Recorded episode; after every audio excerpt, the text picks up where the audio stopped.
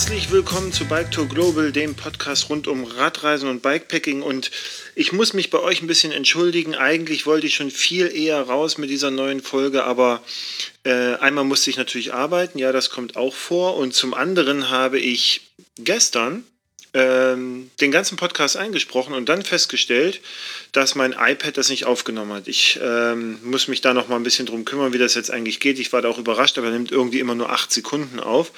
Und ich habe die ganze Zeit gedacht, naja, das läuft ja super und vielleicht ist der Sound dann auch besser und so weiter. Aber dem war nicht so. Aber nun sind wir dabei liebe Leute, und es gibt einiges zu erzählen. Ähm, also, ich habe ein paar Themen ähm, aus der bunten Fahrrad-, Reise- und Bikepacking-Welt für euch. Äh, einen kleinen Techniktipp auch noch mit dabei. Dann erzähle ich euch natürlich von meinen Vorbereitungen für den Atlas Mountain Race und würde dann gerne mit euch über das Thema Bike to Work sprechen. Das äh, wäre so ein bisschen mein Schwerpunkt für oder meine Schwerpunkte für diese Folge. Ähm, zum Abschluss dann wieder Fragen. Ihr habt ja ein paar Fragen reingeschickt. Das finde ich mal ganz interessant. Da würde ich mir zwei oder drei rausgreifen. Fangen wir mal an. Die Themen, die ich äh, heute euch mitgebracht habe, äh, rund um Bikepacking und Radreise, sind einmal der Silk Road Mountain Race. Ähm, wird jetzt am 13. November, ähm, also ab 13. November kann man sich einschreiben. Und äh, das erfolgt über äh, die Website des Silk Road Mountain Race. Da kann man sich dann bewerben. Und äh, bereits jetzt steht schon die Route so grob fest. Also die sind da immer noch ein bisschen am Bauen, aber äh, soweit so gut ist es wohl jetzt so, dass er sich verändert ein Stück weit. Ähm, er wird länger, er ist jetzt 1804 Kilometer lang aktuell. Vielleicht äh, äh, kommen da auch nochmal ein, zwei Kilometer drauf oder gehen wieder runter. Und ähm, er hat jetzt auch einen ganz anderen Startort. Also das ist jetzt nicht mehr Bischkek, sondern man hat das jetzt ähm, geografisch gesehen den Startort mehr in den Westen verlagert. Man fängt wohl jetzt schon Freitag an, um einfach auch ein bisschen mehr Zeit zu geben den Fahrern, ähm, da diese 1804 Kilometer in den entsprechenden Zeitvorgaben auch zu erreichen. Und die Strecke ist, ja, wie soll ich sagen, ist wie so ein ist wie so ein kleiner, äh, so ein kleines X durch äh, Kirgisistan. Also man sieht ganz offensichtlich sehr viel von dieser Bergwelt. Und äh, das Ziel ist, wie auch in diesem Jahr am an dem See, an dem Isikul-See, der, äh, ähm, der dann, wie gesagt, nach 1804 Kilometern erreicht wird. Ihr könnt euch das angucken. Es gibt auf Komoot alle Routen sozusagen, Routenabschnitte des Silk Road Mountain Race 2020 bereits zum Runterladen und Anschauen. Da kann man sich auch das Höhenprofil mal angucken. Das ist durchaus interessant und auch immer mal ganz heilsam, wenn man sieht, was für unglaubliche Leistung da ähm, abverlangt werden, aber im Gegenzug bekommt man eben ein einmaliges Abenteuer und das Privileg, diese wirklich tolle Natur dort live erfahren zu dürfen, auch wenn man zwischendurch mal flucht. So, und wer von euch mit dem Gedanken spielt, den Silk Road Mountain Race zu bestreiten, der sollte sich, wie gesagt, ab 13. November auf der Website äh, mal ein bisschen umschauen. Da kann man ähm, das dann beantragen. Und das ist wie beim Atlas Mountain Race, ist äh, natürlich beim Silk Road Mountain Race genauso, dass man vorher erstmal so eine Art Bewerbungsverfahren durchläuft. Das sind ein paar Fragen, äh, die äh, einen ungefähren Einblick da äh, reingeben sollen oder darüber geben sollen, wie gut und wie versiert ihr mit dem Rad und in der Welt unterwegs seid oder sein könnt. So, das zweite ähm, jetzt in Italien und nicht mehr in Kirgisistan. Äh, das ist der Toskana Trail, der Tuscany Trail. Und der wird 2020 äh, ganz offensichtlich auch offiziell für E-Bikes geöffnet. Und ähm, als ich den Toskana Trail gefahren bin vor einem Jahr, ich überlege, weil das es liegt irgendwie gefühlt länger zurück, aber es war tatsächlich erst im letzten Jahr, glaube ich, ich muss gleich nochmal nachgucken. Ähm, da habe ich schon ein, zwei E-Biker gesehen, das habe ich so zur Kenntnis genommen. Es gibt jetzt offensichtlich eine größere Diskussion darüber. Es war wohl im letzten Jahr schon ein bisschen mehr, dass E-Biker daran teilgenommen haben und jetzt hat der Organisator des ganzen Toskana Trail gesagt, so passt mal auf, Leute. Ähm, wir werden das für E-Bikes offiziell öffnen. Wir wissen jetzt nicht genau, ob das gut ist oder nicht gut ist. Wir wissen jetzt auch noch nicht so genau, wie wir mit dem ganzen Thema E-Bike ähm, im Zusammenhang eben mit solchen Veranstaltungen, mit solchen äh, Bikepacking-Veranstaltungen umgehen sollen. Aber wir wollen es erstmal auch nicht ausschließen. Wir gucken uns das an und deswegen wird es auch zwei Startlisten geben und zwei Finisherlisten sozusagen. Das eine sind die normalen Fahrradfahrer und das andere sind halt die E-Biker. Ähm, es ist kein Rennen der Toskana Trail. Ähm, es, er wird trotzdem sehr sportlich gefahren. Er wird auch sehr engagiert gefahren und ein, ein kompetitiver Aspekt ist da meistens drin. Aber man möchte das halt trotzdem trennen, sodass dann diejenigen, die sich da aus eigener Muskelkraft über die 550 Kilometer, 9000 Höhenmeter da quälen, ähm, dann doch nochmal extra gelistet werden als diejenigen, die das mit Motorunterstützung tun. Das wird, glaube ich, ähnlich anstrengend sein ich mag das nicht beurteilen. Ich bin selber schon E-Bikes gefahren. Ich finde, also ich habe ehrlicherweise keine Meinung dazu. Ich finde, das ist jetzt gerade bei so Sachen wie dem Toskana Trail, was eher, also was wirklich kein Rennen ist, wo es halt auch nicht wirklich um, um irgendetwas geht, wo es einfach nur darum geht, in einer dir genehmen Geschwindigkeit und Grad der Anstrengung äh, durch eine sehr wunderschöne Landschaft Europas zu fahren. Ob du das jetzt mit Motor machst oder nicht, das würde ich jetzt erstmal sagen, das, das ist bei dieser, bei dieser Veranstaltung egal. Unabhängig davon, ihr seht das in den Show Notes, gibt es dann halt unter dem Facebook-Post dazu en entsprechende Diskussionen, die wir ja auch äh, so in, in, in unseren Foren immer wieder sehen, wenn da ähm, E-Biker auf normale Biker treffen und dann geht das los. Und das ist dann meistens nach äh, zwei Minuten, hat das dann auch nichts mehr mit Sachlichkeit zu tun. Egal. So, dann freue ich mich ganz besonders, dass ich jetzt wieder unter die Top 25 Radreiseblogs weltweit gewählt wurde. Was heißt gewählt? Also ähm, die Adventure Junkies, das sind ja, ist eine amerikanische Website mittlerweile, so, so ein ja, Webmagazin. Die haben irgendwann mal angefangen, auf Basis von Data die Radreiseblogs einzuwerten weltweit. Also man hat im, im, ersten Schwung war ich glaube ich auch schon mit dabei, aber man hat dann ähm, drei verschiedene äh, Datenquellen gegeneinander laufen lassen und äh, diejenigen Blogs, die quasi in diesen drei Datenquellen die meisten Punkte auch geholt haben, die bilden letztendlich die Top 25 ähm, der, der weltweiten Radreiseblogs und ich war da mit dabei. Ich war, glaube ich, mal auf Platz, weiß ich, 21 und dann war ich auf 17, soweit ich weiß. Und jetzt bin ich in diesem Jahr auf Platz 12 und das freut mich sehr und deswegen danke an euch, ja, weil ihr ja diejenigen auch seid, die äh, unter anderem dafür sorgen, dass dieser, dass dieser Blog sich so prächtig entwickelt hat. Ähm, und dass ihr da auch Interesse habt und dass ihr äh, vor allen Dingen auch gewillt seid, da auch immer wieder zu lesen und äh, mit mir zu diskutieren, denn das habt ihr hoffentlich auch verstanden, dass ich da jetzt nicht auf alles immer eine Meinung, äh, eine, eine, eine, Antwort weiß und dass ich auch, obwohl ich mich schon sehr lange mit diesem Thema auseinandersetze, Radreise, Bikepacking, Fahrrad, durchaus jeden Tag neu lerne. So. Und das bringt natürlich auch Vorteile. Also jetzt ist es jetzt mit nichts verbunden, ja, aber so eine, so eine Auszeichnung, so wie ich es empfinde, äh, als Auszeichnung, das öffnet natürlich auch Türen. Ne? Da müssen wir uns nichts vormachen. Das ist durchaus äh, attraktiv jetzt für mich auch natürlich, ähm, wenn man dann auch nochmal sagen kann, guck mal hier, ich bin jetzt unter den Top 25 der Welt und äh, so habe ich dann durchaus gute Argumente, wenn ich mal wieder ähm, Test ähm, ja, Räder oder Ausrüstung oder sowas anfordere, ähm, um, um einfach dann auch ja, für mich eben da was testen zu können, für euch das dann aufschreiben zu können. Also das erleichtert mir sowas so oder so. Es gibt allerdings, weil ich sagte, naja, ich bin jetzt auch, also ich habe sicherlich viel Erfahrung und sowas, aber es gibt so zwei Sachen, da habe ich mal so drüber nachgedacht, wo ich sage, da bin ich jetzt noch völlig na, nicht planlos, aber ich beschäftige mich nicht so intensiv damit, einfach weil ich glaube, dass ich das also, dass ich da erheblich brauche, um das zu verstehen oder zu können. Das erste ist, ich würde unheimlich gerne einspeichen lernen. Ich weiß, das ist irgendwie kein Hexenwerk, ja, sonst, also, ne, das können ja viele Leute. Ich möchte es da natürlich auch richtig können und so, aber ähm, äh, ich habe mir jetzt einen neuen Laufradsatz bestellt, der ist heute auch angekommen. Äh, von Hand, ein 29 Zoll Laufradsatz mit Namendynamo äh, für mein neues Fahrrad, für den Atlas Mountain Race. Und da habe ich mir gedacht, Mensch, eigentlich müsstest du doch auch mal einspeichen können, lernen können. So, also auch mal so richtig, nicht einfach so die Speichen da rein und dann mal hoffen, dass es irgendwie gerade läuft, sondern so richtig, dass man es halt eben auch kann. Weil das ist so noch so ein blinder Fleck am Rad. Ich kann sonst eigentlich alles.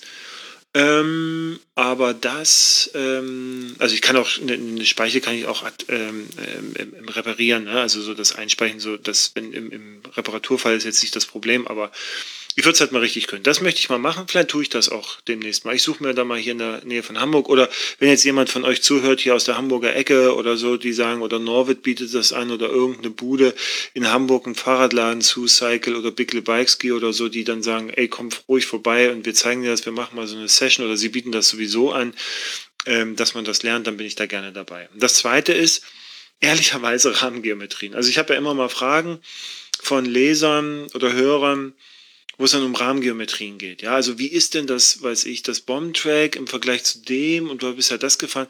Leute, ganz ehrlich, also ich, ich beschäftige mich nicht so intensiv damit. Ich habe einen Körper, der sich eigentlich auf alle Geometrien super anpasst. Ja, ich nehme das zur Kenntnis. Das sind dann teilweise bewegen sich dann aber auch die Abweichungen im Zentimeterbereich, also zwei Zentimeter. Das ist dann manchmal viel, manchmal nicht so viel. Ich ähm, also ich bin nicht, sagen wir mal, nicht so wahrscheinlich nicht so sensibel genug und zu wenig oder gar überhaupt gar nicht Ingenieur genug, um wirklich was mit, mit diesen ganzen Winkeln und Stack und Reach und bla und sowas äh, wirklich anfangen zu können. Also natürlich weiß ich, was was ist, ja, und was wie gemessen wird und so. Das erklärt ja auch jede Fahrradherstellerseite, ähm, die, die einem da natürlich äh, sagen, was mit was gemeint ist.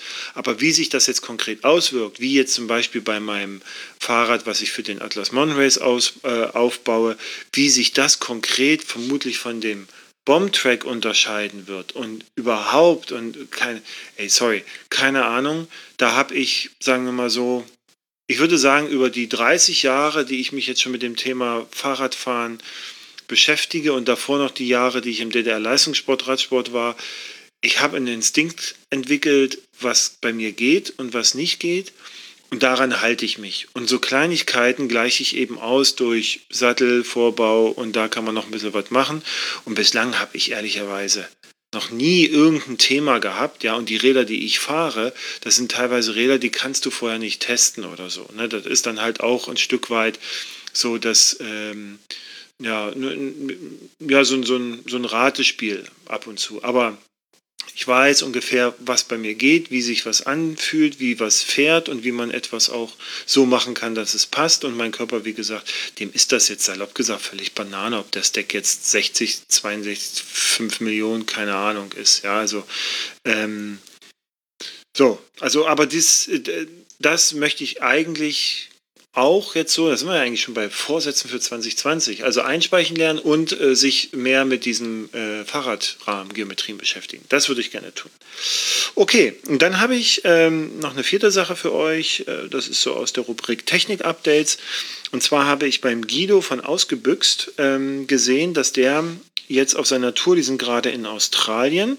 Guido und äh, Rita. Ich hoffe, Rita ist richtig. Also Rita, wenn du nicht Rita bist, dann Entschuldigung. Ähm, und die beiden sind in Australien mit dem Fahrrad unterwegs und Guido hat im, im Vorderrad drinne eine Tasche. So, und das ganze Ding, das hatte ich nämlich schon mal gesehen. Ich habe das erstmal gedacht, naja, gut, das ist dann wieder so ein, so ein Kickstarter-Projekt, wo irgendwie Geld eingesammelt wird und am Ende siehst du es nie wieder. So.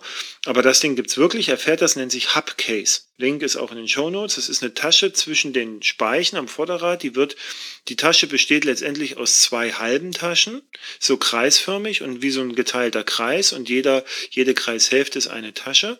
Die werden miteinander verbunden. Über die Narbe vorne wird ein, so eine Art Klettverschluss gelegt. Auf die wird die Tasche eingeklettet sozusagen oder angeheftet und dann werden beide Taschenhälften nochmal mit einem Klickverschluss verbunden und dann fahren die da wohl prima mit und also Guido meint, er merkt nichts, das ist super. Natürlich kannst du da jetzt nicht mega Gewicht reinpacken, sondern das dient wirklich für so ein Notfallset, ja, also medizinisches Notfallset, was da drin ist und weiß ich nicht noch, was da, was man da mitfahren kann. Guckt euch das mal an, ganz interessant, also wer jetzt so rein klassische Reiseradler, wird das vielleicht interessieren, die überlegen, Mensch, wo kann ich denn äh, vielleicht bestimmte Sachen noch ein bisschen mehr zugänglicher unterbringen oder äh, ich habe jetzt überhaupt keinen Platz mehr im Rad, wie kann ich denn da noch mal Entlastung schaffen? Also dann guckt euch das Hub-Case einfach mal an. So, dann sind wir jetzt bei den ähm, Atlas Mountain Race Sachen. Ja, und da bin ich jetzt schon voll am Machen. Ihr habt das vielleicht mitbekommen, also wer mir auf Strava oder sowas folgt, der wird das ja auch gesehen haben. Ich habe ähm, mein, mein Trainingsprogramm sehr auch hochgefahren, da sage ich gleich was dazu. Ich habe vor allen Dingen aber auch zwei Diäten gemacht. Also eine, die mache ich die ganze Zeit und äh, davor hatte ich eine sogenannte Keto-Diät oder Keta-Diät. Muss ich nochmal gucken, das Prinzip dieser Diät ist, du isst irgendwie keine Kohlenhydrate und noch irgendwelche anderen Sachen mit. Also im Kern ernährst du dich so von Milchprodukten und reinem Fleisch oder Fisch oder so. Ähm, ich bin leider, was Essen angeht, wie ihr ja wisst, ein bisschen untalentiert. Deswegen ist es für mich immer extrem aufwendig gewesen, okay, was, was, was kann ich denn jetzt essen und was nicht und wie kann ich was weglassen und so. Und dann, weiß ich nicht, da habe ich das drei Wochen durchgezogen. War auch gut, hat auch Resultate gezeigt und habe dann auf eine Diät umgeschaltet, die letztendlich, ich weiß nicht mehr, wie sie heißt, aber letztendlich 16 Stunden nichts essen und 8 Stunden essen. In den 8 Stunden natürlich jetzt nicht fressen, bis der Arzt kommt, ja, da, dann bringt das auch nichts und man muss auch so ein bisschen gucken. Ich verzichte zum Beispiel ganz bewusst auf ähm, äh, äh Zucker, ja, also Süßigkeiten habe ich massiv eingeschränkt bzw. auf Null gefahren. Mit Alkohol oh, gebe ich mir Mühe, das nicht zu tun, egal wie. Ähm, es geht mir richtig gut, es geht mir viel, viel besser als vorher, muss ich sagen. Und äh, ich habe fünf Kilo abgenommen. So, also das heißt jetzt in den letzten paar Wochen fünf Kilo. Das finde ich sehr gut. Das hat sicherlich einmal mit diesen beiden Diäten zu tun und zum anderen hat es aber auch mit meinem Trainingsprogramm zu tun. Ich habe mir so ein Programm gebastelt, dass ich ähm, sechsmal die Woche was mache und einen Tag halt auch mal da nichts mache, denn ne, man kann auch sehr schnell äh, übertrainieren. Das ist jetzt auch nicht so zielführend bei der ganzen Geschichte. Und dieses Training ist eine Mischung aus Intervallen. Intervalle heißt bei mir, dass ich ähm, 20, äh, 20 Sekunden Sprint, 15 Sekunden Erholung, das ist quasi eine Einheit. Und das wiederhole ich 10 Minuten lang. Und dann äh, mache ich drei, vier Minuten Pause und dann wiederhole ich diesen ganzen Komplex nochmal. So, das heißt also, und das mache ich viermal. Ähm, das heißt also, ich bin dann immer meistens so 25 Kilometer oder sowas unterwegs und, und pese da die ganze Zeit. Ich bin jetzt mal diese Intervalle auch, weil ich jetzt gerade im November wieder viel beruflich unterwegs bin und dann bin ich in irgendwelchen Hotels, dann gehe ich da immer in diese Fitnesscenter. Das ist für mich auch eine neue Erfahrung, weil ich noch nie in solchen Fitnesscentern war. Aber bei der Gelegenheit gucke ich mir immer gleich mal an, wie man eigentlich irgendwas noch machen kann und mit Gewichten und so. Das ist durchaus interessant, da kann man was lernen. Ähm, und da setze ich mich dort immer auf diese Fahrradtrainer und dann habe ich ähm, letztens jetzt mal dort diese 25 Kilometer beziehungsweise da diese, diese Sprinteinheiten, äh, äh, Intervalleinheiten da gemacht. Meine Fresse, ich habe also, also ich habe diesen, diesen äh, Gymnastikraum da in ein Schwimmbad ver, äh, verwandelt. Das ist schon, schon sehr, sehr anstrengend. Also draußen, wenn der Wind so ein bisschen geht und so, dann geht das ja und die Klamotten fangen das halt so auf, aber wenn da nur mit dem T-Shirt rumsitzt, meine Fresse. Aber das hat Spaß gemacht. So, und der, ähm, der Sinn von solchen Intervallen ist, dass man eben zum Beispiel, wenn man jetzt nicht so viel Zeit hat, um mega Grundlagen aufzubauen und dann noch irgendwelche Belastungstrainings zu machen und äh, den Körper so nach und nach daran zu gewöhnen, mehr Sauerstoff auch aufzunehmen, mehr verarbeiten zu können, mehr rote Blutkörperchen dann äh, durchaus besser bilden und, und, und, und verarbeiten zu können, dann kann man eben auf Intervalltraining zurückgreifen, äh, das dann eben in einer sehr, sehr kurzen Zeit auch sehr viel schafft. Soweit ich es verstanden habe, wenn unter euch Trainingsexperten sind, äh, gerne sagt Bescheid, wenn das hier Nonsens ist. Aber jedenfalls das mache ich ähm, ein, zweimal die Woche. Dann äh, mache ich Höhenmetertraining. Das ist in Hamburg natürlich so ein Witz in Tüten, aber wir haben die Elbe und wir haben die Berge an der Elbe und das ist durchaus steil. Da reden wir über 12 und, und teilweise auch 15 Prozent Steigung über, äh, weiß ich nicht, 150, 200 Meter. Und äh, das bedeutet für mich, ich juckle die 10 Kilometer bis an die Elbe und dann mache ich dort 10 20 Mal die Elbe hoch und runter. Das ist dann immer, das seht ihr auf Strava, das ist ja, wenn da unten dieser Kreis auf einmal so dick wird, das ist, Martin fährt dort äh, unter den merkwürdigen Blicken der Spaziergänger dort die ganze Zeit berghoch und rollt wieder runter.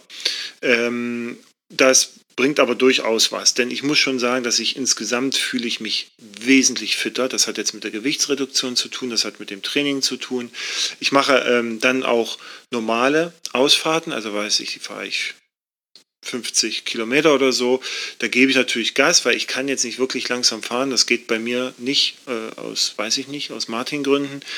Aber es ist nicht so, dass ich dann irgendwelche Intervalle mache oder, oder be bewusst auf Höhenmeter achte, sondern dann fahre ich halt. Ne? Also es ist ja so eine Grundweisheit ist fahren, fahren, fahren, fahren, fahren und das mache ich eben auch. Und ähm, diese Gesamtkombination plus dann diese Bike-to-Work-Sachen, die ich dann jetzt mittlerweile auch sportlicher anlege. Also ich rolle da nicht so gemütlich, sondern ich baue halt noch zusätzliche Höhenmeter ein, sodass ich dann pro Tag 400 statt nur 180 Höhenmeter habe beispielsweise und äh, gucke dann auch auf den längeren äh, Strecken, die ich, die ich habe, dass ich da auch ähm, ähm, auf, die, auf ein paar Intervalle noch äh, einbauen kann, mit denen ich dann ähm, auch noch ein bisschen trainiere sozusagen. Ähm, genau. Und dann dazu kommt noch ein bisschen Athletiktraining. Athletiktraining ist äh, also jetzt nicht hier irgendwie Gewichte stemmen und so, sondern das mache ich viel mit Eigengewicht. Ähm, ich stärke die Oberkörpermuskulatur, ich baue da auch noch weiter Muskeln auf, ich stärke vor allen Dingen meine Rückenmuskulatur. Ähm, das finde ich ganz wichtig und äh, ich gehe zudem auch noch laufen. Das ist immer so eine Runde, sind bei mir so sieben, acht Kilometer. Da habe ich ganz gute Zeiten momentan. Momentan laufe ich, glaube ich, einen Kilometer bei der Strecke auf 5,06 bis 5,10 sozusagen. Je nachdem, wie ich mich gerade fühle und Lust habe und auch das Wetter ist. Also das ist ganz gut und das Laufen ist so nochmal eine, eine schöne komplementäre Ergänzung zu dem Fahrradfahren. Das Athletiktraining hier ähm, ist, ist auch nochmal sehr gut. Also ich fühle mich wunderbar und, und auch sehr fit. So, und dann ähm, beschäftige ich mich jetzt gerade interessanterweise weniger mit der Strecke und so. Also das ist, das werde ich natürlich auch noch tun, aber das habe ich jetzt zu meinem Teamkollegen äh, Tobias so ein bisschen übertragen, dass er sich so ein bisschen mehr mit der Strecke beschäftigt, weil für mich sind das halt, ich weiß, der erste Tag wird Ne, da geht es zur Sache. Die ersten 130 Kilometer, da ist richtig Mörder Gas geben. Und äh, dann wird das schon. Und äh, also jetzt egal, wie ich mich mit der Strecke beschäftige, es sind halt 1145 Kilometer und ich habe halt acht Tage maximal Zeit. So, und dann müssen wir das hinkriegen. Und dann ist mir das auch im Zweifel erstmal Schnurz, ob da jetzt noch ein Berg kommt, noch ein Berg kommt und so. Aber es ist natürlich eine Frage, wann, wo welche Versorgungspunkte sind, wo wir irgendwas bekommen können. Und da muss ich mich zugegebenermaßen auch noch ein bisschen intensiver mit auseinandersetzen. Aber da leistet gerade Tobias ein bisschen informative Vorarbeit. Und wir treffen uns auch jetzt in zwei Wochen. Da bin ich nämlich zu einer ähm, Fahrradindustriekonferenz eingeladen. Das ist rein beruflich, natürlich auch äh, jetzt ich als, als Blogger und dann ich auch noch als ähm, eben der Kommunikationsmensch von, von einer Softwarebude. Ähm, bin da eingeladen, um da zu sprechen. Und das ist in Schweinfurt bei SRAM. Und äh, der Tobias, der wohnt da um die Ecke und dann treffen wir uns da und dann besprechen wir gleich mal so ein bisschen weiter, wie wir so planen. Aber momentan haben wir uns jetzt sehr auch mit dem Thema Zelt versus Biwaksack auseinandergesetzt. Und ähm, das ist halt auch so ein Thema, wenn du da fünf Leute fragst, kriegst du acht Meinungen. Ähm, und äh, 17 Leute wissen das sowieso besser und haben das alles eh schon mal gemacht. So, ihr kennt das, ne? Das ist also in, in kurz, so ist halt das Internet. Und ich hatte, also ich habe mir einen Biwaksack geholt, das wollte ich sowieso machen, das war jetzt nochmal der Grund, das zu tun.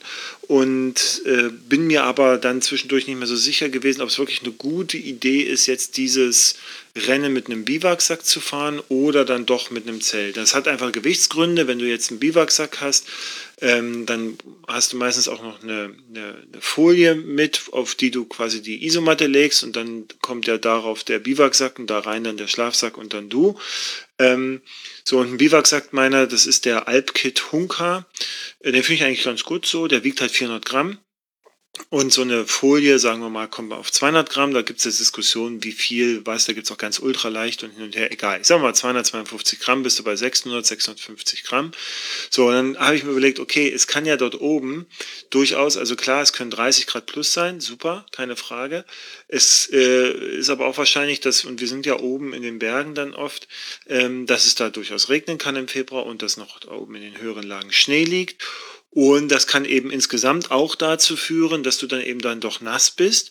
Und äh, da ehrlicherweise hätte ich dann doch gerne ein Zelt, um zumindest einen minimalen Schutz zu haben vor dem Unbill äh, des Wetters, anstatt dass ich die Alter, nur die Alternative habe, mich in irgendeinen Biwaksack zu legen. Jetzt kann man natürlich sagen, und das sind so die Argumente, ja, da, äh, du findest ja auf jeden Fall irgendwo eine Unterkunft und, und irgendwas wird schon, da leben ja auch Menschen, ja, mag sein, aber das ist halt auch ein Race, ne? das ist auch jetzt nicht so, dass ich da ähm, irgendwelche Abstecher machen kann, großartig von der Strecke weg, um nur irgendwo bei einem Hof oder sowas zu fragen, ob ich da jetzt schlafen kann, sondern du machst eigentlich, du fährst, dann weißt du irgendwann so, jetzt ist Schluss, dann äh, suchst du dir einen Platz und an der Strecke und dann legst dich hin und dann stehst du auf und dann fährst du weiter und essen natürlich.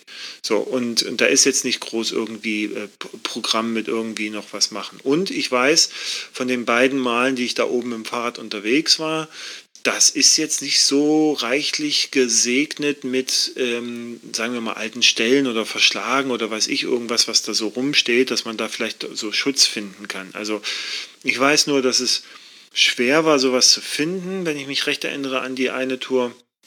Äh, dass, äh, dass man da irgendetwas findet, wo man einfach so unterkrauchen kann. Also so, und das alles in der Gesamtsituation.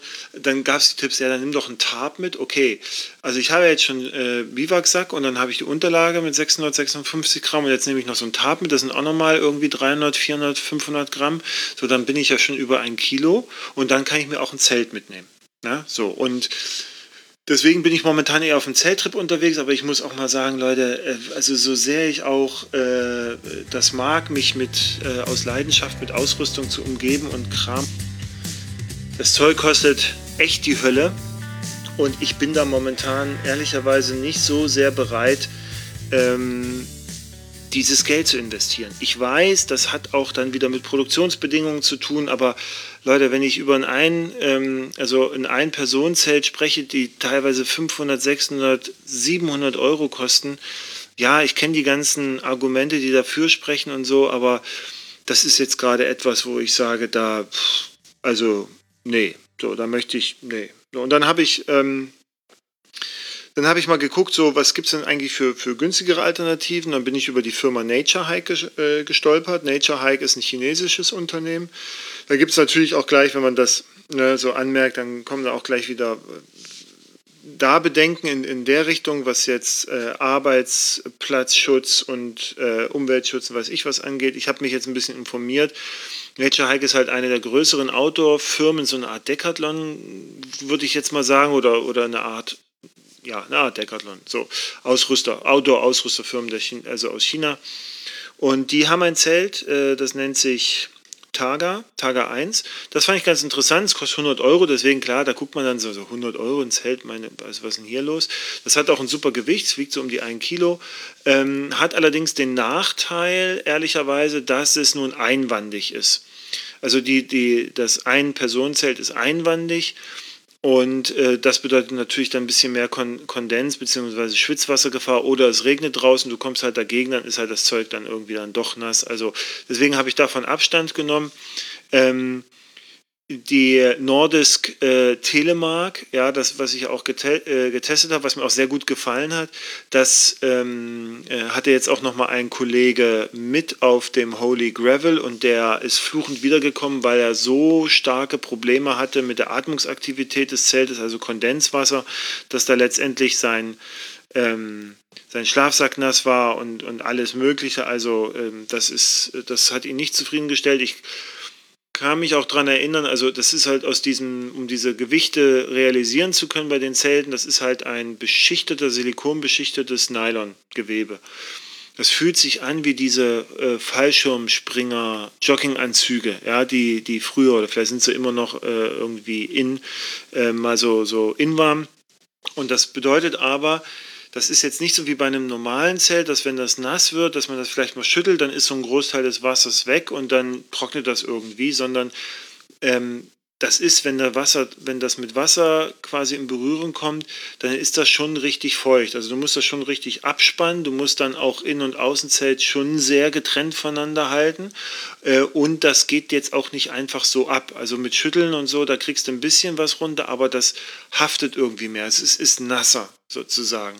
Und offensichtlich ist bei dieser Art von Konstruktionen, äh, ein Personen, ähm, Zeltkonstruktionen gibt es echte Probleme, weil die ja auch so tief schließen teilweise, wenig Ventilation bieten, ähm, dass du eben dann mit, mit Kondens äh, Probleme bekommst. Es gibt so Tricks wie zum Beispiel vorne und hinten jeweils eine Fahrradflasche drunter zu legen äh, an, der, an der Außenwand, sodass sie so ein bisschen hoch spannt, ja, dass da noch ein bisschen Luftzirkulation ist oder die, die, äh, den, den Haupteingangsverschluss nicht zumachen, ja, so dass da ein bisschen Luft weht und so.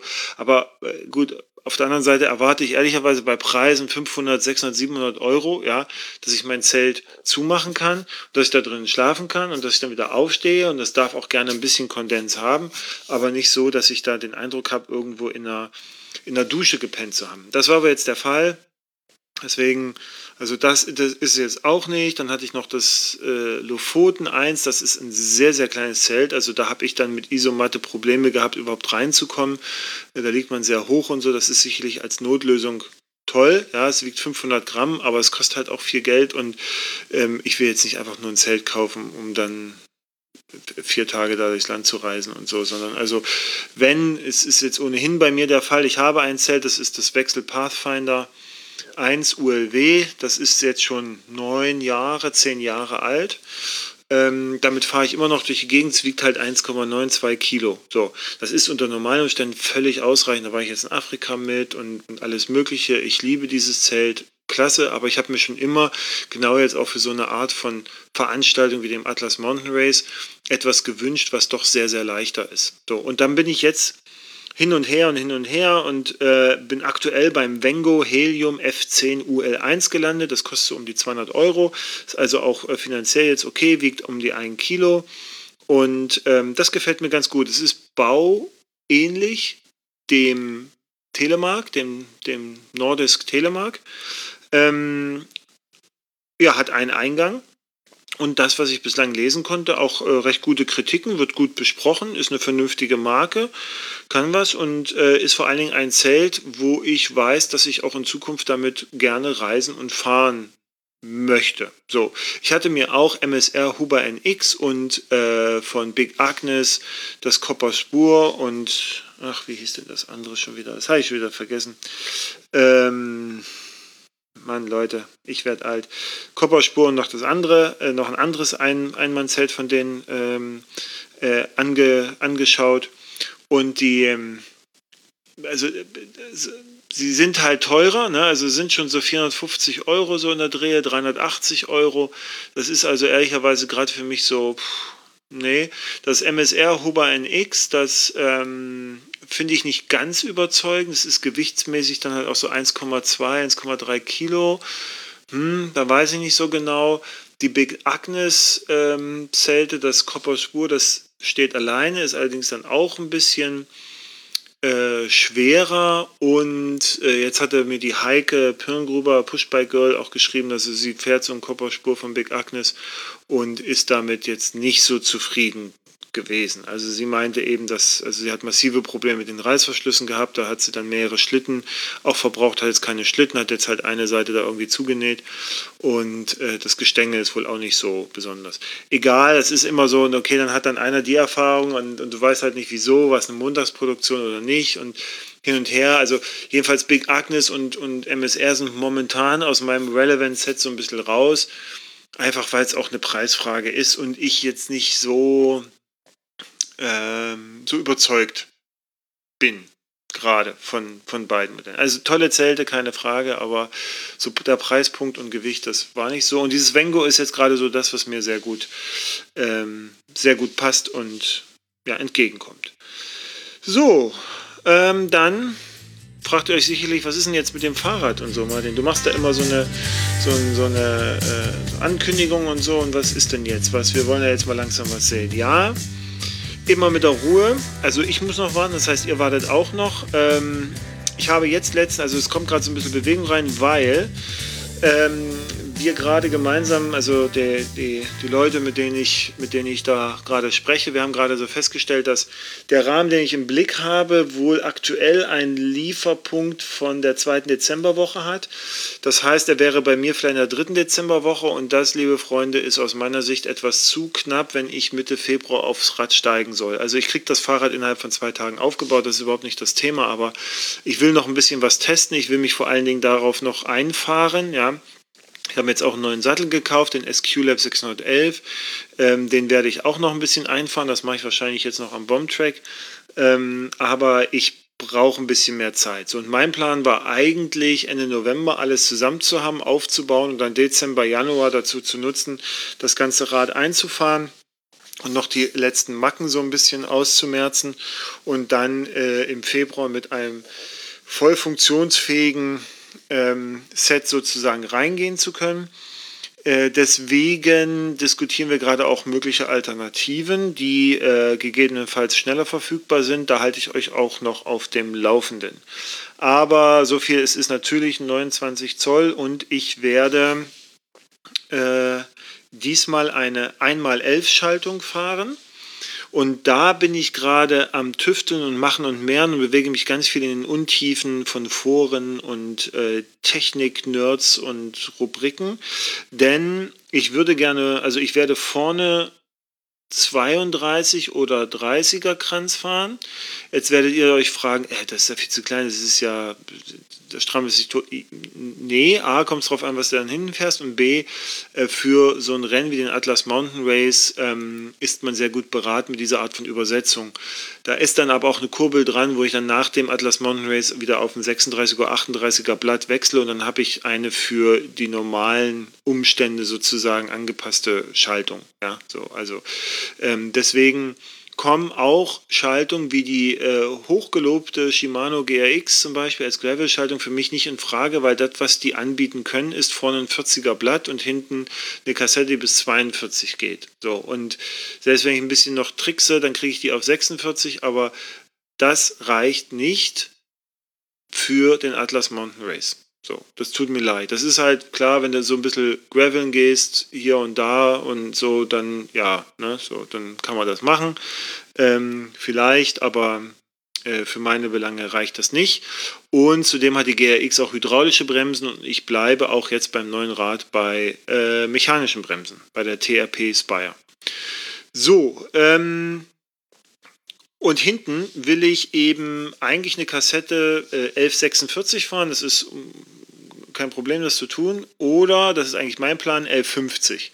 Und um so eine 1150er Kassette bei einem Fahrrad mit Rennradlenker, das heißt also vorne hat man Road, sogenannte Road Shifter, also das sind dann die Hebel, Bremsschalthebel, die für Rennrad zuständig sind und hinten fährt man eigentlich eine Mountainbike-Schaltung. Im Fachjargon heißen diese Räder äh, Fukuhila-Räder. Also vorne kurz, klein, ne? also kleine Grenze, 30, 32, 34 und hinten lang, also große Übersetzungsbreite, große Bandbreite an, an äh, Möglichkeiten, um eben mehr bergtauglich zu sein.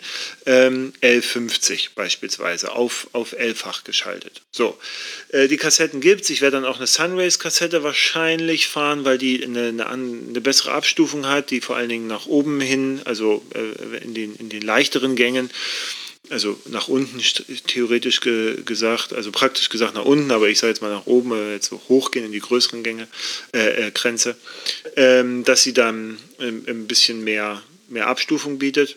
Und ähm, jetzt ist die Frage, wie schalte ich das? Also es gibt ähm, Tricks und Kniffe, wie man quasi eine Rennradschaltung mit einer Mountainbike-Schaltung zusammenbringen kann. Das ging früher problemlos, das ist jetzt aber seit elffach und zwölffach nicht mehr so einfach, weil die Schaltung unterschiedliche Schaltzuglängen haben, beziehungsweise Wege haben und äh, so ein Mountainbike-Schaltwerk hinten einen, einen anderen Zugabstand braucht, als es ein äh, Schalthebel beispielsweise einer Rennradschaltung bietet. So, also was ich, das Schaltwerk hinten muss nur kürzer laufen, wenn es einmal geschaltet wird und eine Rennradschaltung äh, würde länger schalten, dann hat man da ein Problem. So. Da gibt es aber technische Tricks und Kniffe, wie man das umbauen kann. Das ist so ein Shift-Mate nennt sich das oder wenn man mit Shimano fährt, dann kann man das mit einem Tanpan, so heißen die Teile, ähm, lösen. Das, die machen nichts anderes als die Schaltlänge des Bautenzuges so zu verändern, dass es eben mit einem Mountainbike ähm, äh, Schaltkörper funktioniert. So, dann habe ich gesagt, alles klar, super, das mache ich. Ich fahre vorne also äh, auf jeden Fall die Rival von SRAM und hinten wollte ich von SRAM auch, weiß ich, die äh, GX fahren, den, den MTB-Schaltkörper und dann den äh, auf mindestens 11 bis 46 schalten, aber ich würde gerne 1150 schalten, das schaffe ich mit dem GX nicht. Also bin ich, habe ich hin und her überlegt, mache ich es dann vielleicht mit Shimano, weil ich weiß, dass das Shimano XT Körper mit dem langen Käfig hinten problemlos 1150 schaltet. Dann würde ich vorne SRAM fahren, hinten Shimano, das geht auch, aber ist, ja, weiß nicht. Ähm, und dann bin ich auf die Idee gekommen, na, eigentlich müssten ja die Zwölffach-Schaltkörper von SRAM, nämlich die Eagle GX, die müsste das ja können, weil der ist es ja egal, ob sie jetzt 11 oder 12 Gänge schaltet, weil ich kann den 12. ja abklemmen. Ähm, und da bin ich jetzt gerade am rumrecherchieren und machen und mehren und habe äh, da jetzt eigentlich Stand jetzt ist, ja, es geht, weil nämlich der Weg, den mein Hebel vorne mir gibt, dem Weg entspricht, den äh, das Schaltwerk hinten hat, das Zwölffach-Schaltwerk, dass es da keine Unterschiede zu einem Elffach-Schaltwerk sozusagen gibt. Und das würde gehen. Und jetzt habe ich auch noch jemanden gefunden im, im Internet, ja, also kenne ich jetzt auch ein bisschen länger, weil wir haben mal so, wir sind in verschiedensten Gruppen, äh, treffen uns immer wieder und das war der gleiche, der auch mit dem, mit dem äh, Nordest Sale so Probleme beim Holy Gravel hat. Hallo Rolf. Und Rolf ist äh, äh, ganz fantastisch, denn immer wenn ich mich mit ihm über Technik austausche, ist er gerade irgendwie dabei, genau das zu bauen. Also er hat irgendwie, äh, als ich gesagt habe, du, Mensch, kann man eigentlich mit einem so und so Schaltwerk hinten äh, bis 50 hochschalten. Ja klar, pass auf, ich bin sowieso gerade am Bauen und ich probiere das aus und bla bla. Und dann kriegt man halt auch im 10-Minuten-Abstand eine Info so, oh nee, das geht nicht, habe ich nicht geschafft, aber hier, ich weiß auch nicht und jetzt habe ich es mal so probiert, aber es geht auch nicht. Also super, ich weiß auch nicht, was für ein was für ein Fundus Rolf jetzt hat, da an, an, an Schaltungsteilen und so. Aber jedenfalls äh, habe ich ihm jetzt irgendwann geschrieben, du, ich habe gerade eine Idee, meinst du, das klappt, wenn vorne elffach, hinten mit einem zwölffach Eagle GX würde sowas funktionieren? Und er sagte, das ist interessant, weil das will ich gerade mal bauen und er ist jetzt gerade dabei, das irgendwie zu basteln und ich hoffe sehr, dass ich jetzt demnächst Bescheid kriege von ihm, ob das klappt oder nicht.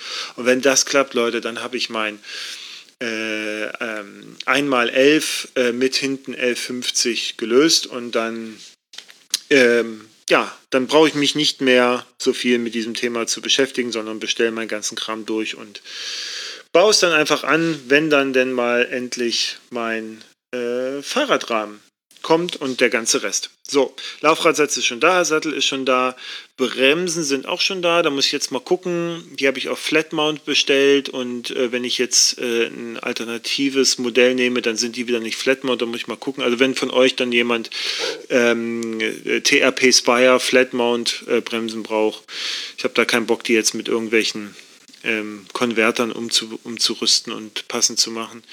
Äh, kann er ja Bescheid geben. Aber ich sage euch noch Bescheid. Gut, Leute, das ist jetzt das Thema Atlas Mountain Race Vorbereitung gewesen. Äh, oder was heißt gewesen? Das ist ein kurzes Update, ne? So, äh, was da, was da gerade bei mir passiert. Und jetzt wollte ich mich mit euch mal über das Thema Bike to Work unterhalten. Und warum? Weil ich ja, weil wie ihr wisst, ich mache das gerne, ich mache das viel. Und ähm, ich habe jetzt vor ein paar Monaten mal bei einem Unternehmen, das hat den Wunsch geäußert, die haben irgendwie so eine Mobilitätswoche gemacht, dann hieß es, ja, lass mal hier über, mit dem Rad zur Arbeit äh, sprechen und dann kam jemand drauf und sagte, hier, der Moschek, der macht das, der kann vielleicht mal ein bisschen was dazu erzählen. Und mir scheint das auch ein ganz gutes Thema zu sein, weil ab und zu bekomme ich Fragen äh, von Lesern, und Hörern, äh, die sich eben auch um dieses mit dem Fahrrad zur Arbeit drehen. Ähm, grundsätzlich muss man einmal mal sagen, warum, ja, warum ist das toll oder warum mache ich das jetzt so? Ich bin jetzt echt weit davon entfernt, euch hier irgendwie missionieren zu wollen.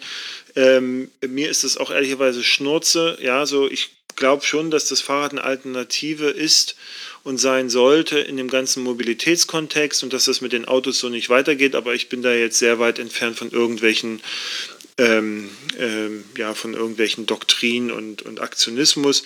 Ich fahre mit dem Fahrrad zur Arbeit, weil es mir passt, ja, und nicht, weil ich irgendein Statement machen will oder irgendjemand schützen oder weiß ich was möchte, sondern für mich gibt es ein paar Gründe, warum ich das tue. Der erste Grund ist, ähm, ich bin fitter und ich bin gesünder. So, und, und zwar bin ich das, äh, also ich bin in den letzten 10, 12 Jahren nicht mehr wirklich krank geworden. So, also ich kann mich nicht erinnern, wann ich mal einen Tag ähm, freimachen musste, weil ich krank war. So. Ähm, jetzt momentan ist so, also vor allen Dingen als dann die, als die, meine Kinder noch kleiner waren, ähm, da hatte ich eine, eine, sehr gute Grundimmunisierung, ne, weil die ja alles mitgebracht haben. Ähm, da bin ich nie krank geworden, ehrlicherweise. Und ich verstehe, also ich, ja, jetzt wäre schon wieder, ich verstehe auch nicht Eltern, die krank werden, ja klar verstehe ich das schon, aber ich jedenfalls nicht und ich schiebe es auch unter anderem darauf, dass ich eben eine sehr gute Grundkonstitution habe durch, durch das Fahren, durch den Sport, durch den Ausgleich äh, des Radfahrens. Und äh, ich habe jetzt, auch wo die Kinder älter sind und nicht mehr jeden Mist mitbringen, äh, immer noch, also weiß ich nicht, ich bin vielleicht einen Tag im Jahr krank, Ganz ehrlich, also sonst weiß ich nicht. Also es ist auch nicht so, dass ich mich zur Arbeit schleppe, weil ich irgendwie ein Held bin, so ganz im Gegenteil. Ähm, nee, ich bin fit. So, ich bin fit und ich fühle mich fit, ich fühle mich gesund und das ist auch das Fahrradfahren, was dazu beiträgt. Und dann ist für mich wichtig bei dem Bike to Work, ähm, ich kann meinen Tag anders beginnen. Ja, so. Also ich, ich habe das Erlebnis Fahrradfahren, ja, das ist nicht immer toll. Also lasst euch das jetzt auch nicht irgendwie einreden oder, oder geht nicht davon aus, dass es immer toll ist. Also ich sitze auch oft auf dem Rad, bin noch müde. Ich habe echt keinen Bock, jetzt diese Kilometer ins Büro zu fahren. Ja, draußen regnet es, ist irgendwie 4 Grad, Sprühregen und du hast irgendwie keinen Bock und es ist dunkel und bläh und du kannst noch nicht mal Bilder machen, um anzugeben und so. Also es ist also, ne, es ist nicht immer toll, aber im Umkehrschluss ist es auch sehr oft toll, ja. Und ich nutze die Zeit früh, wenn ich ins Büro fahre. Ich denke halt viel auch drüber nach. Also meine Arbeit hat sehr viel mit Nachdenken zu tun und mit ja, Durchdenken von Sachen. Und vieles, äh, was ich für meinen Job brauche, das durchdenke ich und dann äh, schreibe ich es einfach auf. Und deswegen brauche ich immer nicht so viel mit dem eigentlichen Arbeiten, weil ich, wie gesagt, vorher das alles schon sehr intensiv durchdacht habe und dann eben einfach, einfach niederschreibe. So, und ähm, und ich komme halt, oder ich denke manchmal nichts, also ich höre sehr oft Podcasts, wenn ich, wenn ich äh, fahre ähm, in, ins Büro oder aus dem Büro raus. Also das ist auch nochmal toll. Ähm, ich baue sozusagen Stress gar nicht erst auf und wenn ich dann aus dem Büro zurückfahre, dann ist das für mich nochmal ein guter Ausgleich. Was ich war der Tag nicht so toll, gebe ich mal so richtig Gas. Ich meine, momentan, wo ich im Trainingsmodus bin, habe ich ohnehin da so meine, meine ähm, meine Art des, des zur Arbeit fahrens ist halt sehr sportlich geworden, weil ich das halt auch als Teil meines Trainings sehe und da auch eine entsprechende Belastung reinbringe. Ähm, das muss man aber natürlich nicht machen. Äh, jedenfalls entspanne ich, ne, komme dann auch ganz anders zu Hause an, bin dann teilweise auch frei, mache auch oft äh, Telefonkonferenzen. Ne? Also ich arbeite ja für ein amerikanisches Softwareunternehmen und äh, wenn die dann aufstehen, dann bin ich meistens schon wieder auf der Heimfahrt und dann gibt es halt ab und zu mal die Notwendigkeit, dann doch zu telefonieren und dann mache ich das dann, wenn ich auf dem Fahrrad bin. Das kennen die Kollegen auch schon, wenn ich dann kurzatmig gerade einen Berg hochfahre und nebenbei irgendwas referiere. Das heißt also, wenn ihr in Hamburg unterwegs seid und irgendwann mal äh, einen Typen seht, der mit dem Fahrrad da so einen Berg hoch eiert und dabei irgendwelche englischen Sätze von sich gibt, dann ist die Wahrscheinlichkeit groß, dass das der Moschek ist, der wieder eine Telefonkonferenz hat. Ähm, 2018 ähm, habe ich mal, ich habe mal die Zahlen so ein bisschen zusammengebracht. Äh, 2018 war ich 111 Tage auf dem Rad. Da war ich allerdings auch viel, also mein Job ist auch viel Reisen, so ne, hin und her und München und London und weiß ich wo. Ähm, deswegen habe ich es nur 111 Tage geschafft. Ähm, das waren so 4.700 Kilometer, die ich gefahren bin. 100, äh, knapp 110.000 Kilokalorien habe ich dabei verbraucht und 640 Kilogramm CO2 eingespart. Das ist jetzt nicht so die Welt, ehrlicherweise, aber okay. Deswegen, ich halte jetzt auch nicht viel davon mit, ich fahre mit dem Fahrrad und CO2. Nee, also, weil das sind jetzt auch nicht solche Mengen. Ne? Also, das. So, aber das ist ein anderes Thema, Leute. Ich habe ja im Podcast schon mal über Nachhaltigkeit und sowas gesprochen. Und am anderen Aspekt jetzt so Fahrradfahren als Beitrag zur Umwelt halte ich noch ein bisschen für problematisch. Egal. Äh, so, ich hatte Temperaturen von minus 12 bis 34 Grad und interessanterweise, wenn man sagt, ja, Wetter und so ist ja immer schlecht. Nee, ich hatte 62 Tage lang Sonne und 26 Tage Regen. So, und der Rest der Tage war halt bedeckt. So, ne, da war halt nicht viel los. Gut. Jetzt ist für euch, damit das hier auch nochmal so einen praktischen Aspekt bekommt, für diejenigen unter euch, die sagen, ja, ich würde das ja auch gerne machen, aber, oder die das schon machen und gerade überlegen, Mensch, wie macht das der Moschek? Hat er vielleicht noch ein paar Tipps? Wir haben mal so drei Themenbereiche, sagen wir mal einmal das ganze Thema Streckeplan und Erfolg tracken, ja, so das finde ich durchaus wichtig, dass man sich damit beschäftigt. Dann das richtige Rad, das ist relativ kurz abgehandelt und dann auch zum Thema Motivation. So, wenn jetzt Streckenplanung, ich habe das immer so gemacht, ich mache das mit Komoot, ich mache es nicht mit Google Maps, weil Google Maps haut dich dann halt manchmal auch, also es ist halt ein Radweg an der Straße lang, der ist, aber das ist totaler Mist. Ja, so da, da, da kommt nicht Freude auf, wenn du da irgendwie an der äh, viel befahrenen Straße mit dem Fahrrad da lang äh, eiern musst. Deswegen mache ich das mit Komoot, baue mir eine Strecke und meine Strecke zur Arbeit ist 22 Kilometer hin und 22 Kilometer zurück. Oder momentan sind es 27 hin, 27 zurück, weil ich das ein bisschen verändere. Ich kann das bis zu 30 Kilometer äh, verändern. Ne? So, das ist so das, was ich, was ich habe. Ähm, dass eine Strecke 30 Kilometer ist. Das reicht aber auch, ist auch völlig in Ordnung. Und es geht auch bei dem ganzen Thema Bike to Work, es geht nicht darum, wie viele Kilometer ich mache. Ja? Also ich bin nicht, nicht der, der Hengst, weil ich 50 Kilometer Anreiseweg habe pro, äh, und, und 50 wieder zurück. Ja, das macht dich jetzt nicht zum besseren äh, äh, mit dem Rad zur Arbeit Fahrer. Ja, und, und man muss da auch nicht leiden, sondern es geht einfach nur darum, ey, setz dich, setz dich aufs Rad und fahr mit dem Rad zur Arbeit. Ja, und spar dir das vielleicht mit dem Auto und spar das vielleicht mit dem Nahverkehr und hab einfach Spaß und tu was für dich und deinen Körper und entdeck mal was Neues. So. Und da ist es egal, ob das drei Kilometer oder zehn Kilometer oder 100 Kilometer sind. Egal wie, die direkte Strecke von mir ins Büro wären jetzt, weiß nicht, so zwölf Kilometer. Aber ich habe mir halt eine Strecke gelegt und das ist so das erste Plädoyer, ja, ähm, die halt nicht direkt zur Arbeit geht, sondern die noch so einen kleinen Schlenker mitführt. Deswegen meine Strecke geht sehr viel über Felder und durch Wälder und dann hinten an der Elbe runter und dann fahre ich den Elberadweg und bin dann irgendwann im Büro, das halt an der Elbe liegt. So, das ist natürlich der Vorteil. So. Aber auch wenn dein direkter Arbeitsweg vielleicht vier Kilometer ist, es bleibt dir ja überlassen, was du daraus machst. Du musst ja nicht nur die vier Kilometer fahren, sondern ich kenne jetzt auch einige Leute über Strava, die arbeiten quasi um die Ecke, ja, machen aber 40 Kilometer Umweg. Und das ist völlig legitim. Das heißt also, da kannst du auch gucken, wie du vielleicht deinen Arbeitsweg anders gestaltest. Und dann, ähm, und das geht so ein bisschen schon in Richtung Motivation, ja, das Thema Tracking. Ich mache das mit Strava. Strava ist so eine Plattform, wo sich Läufer und Radsportler vor allen Dingen treffen und äh, man zeichnet seine, seine Fahrten auf und Strava misst dann ganz viel und man sagt dann auch so schön, wenn es nicht auf Strava ist, ist es nicht passiert. Ähm, und dann kann man da so gucken und da gibt es da so Contests, da kann man irgendwas werden, dann gibt es so Segmente auf bestimmten Strecken, da kannst du gucken, wie schnell du bist, was deine persönliche Bestzeit ist und, und die Bestzeit von allen, die jemals auf dieser Strecke gefahren sind und von Strava erfasst worden sind und so weiter. Und dann kannst du dich da noch verlieren drin. Ich nutze das, um ein bisschen mehr so zu gucken, was ich so an Höhenmetern jetzt gerade mache, äh, wie viele Kilometer das sind und wie viel Zeit ich da brauche und was so die Durchschnittsgeschwindigkeiten sind. Also es ist für mich mittlerweile so ein Tracking-Tool geworden, das ist ganz gut und du kannst halt auch sehen, es zeichnet eine Strecke auf, bildet die halt auf einer Karte ab und du kannst halt auch bei denjenigen, die du abonniert hast, sehen, wo die so lang fahren, kannst dich dadurch inspirieren lassen und so weiter. Also das ist, das ist ganz interessant. Ähm, man muss das jetzt nicht unbedingt mit einem Navi, also muss jetzt nicht unbedingt ein Navi haben, sondern du kannst auch einfach dein Smartphone nutzen, um, um so einen Weg halt, ähm, kannst du am Computer bei Komoot, kannst du dein, dein, deine Route planen sozusagen und dann ist das synchronisiert, wenn du Komoot als App auf deinem äh, Telefon aufmachst und dann kannst du das einfach dann abfahren und dafür gibt es ja verschiedene ähm, Halterungen. Ich finde die Finn-Halterung, die kostet, weiß ich, einen Zehner oder 9 Euro oder so. Es ist so so ein äh, Gummi, mit dem du dein Smartphone da am Lenker festmachen kannst und fertig ist die Laube und dann kannst du loslegen. So, und dann kommen wir nämlich auch schon zum Thema das richtige Fahrrad.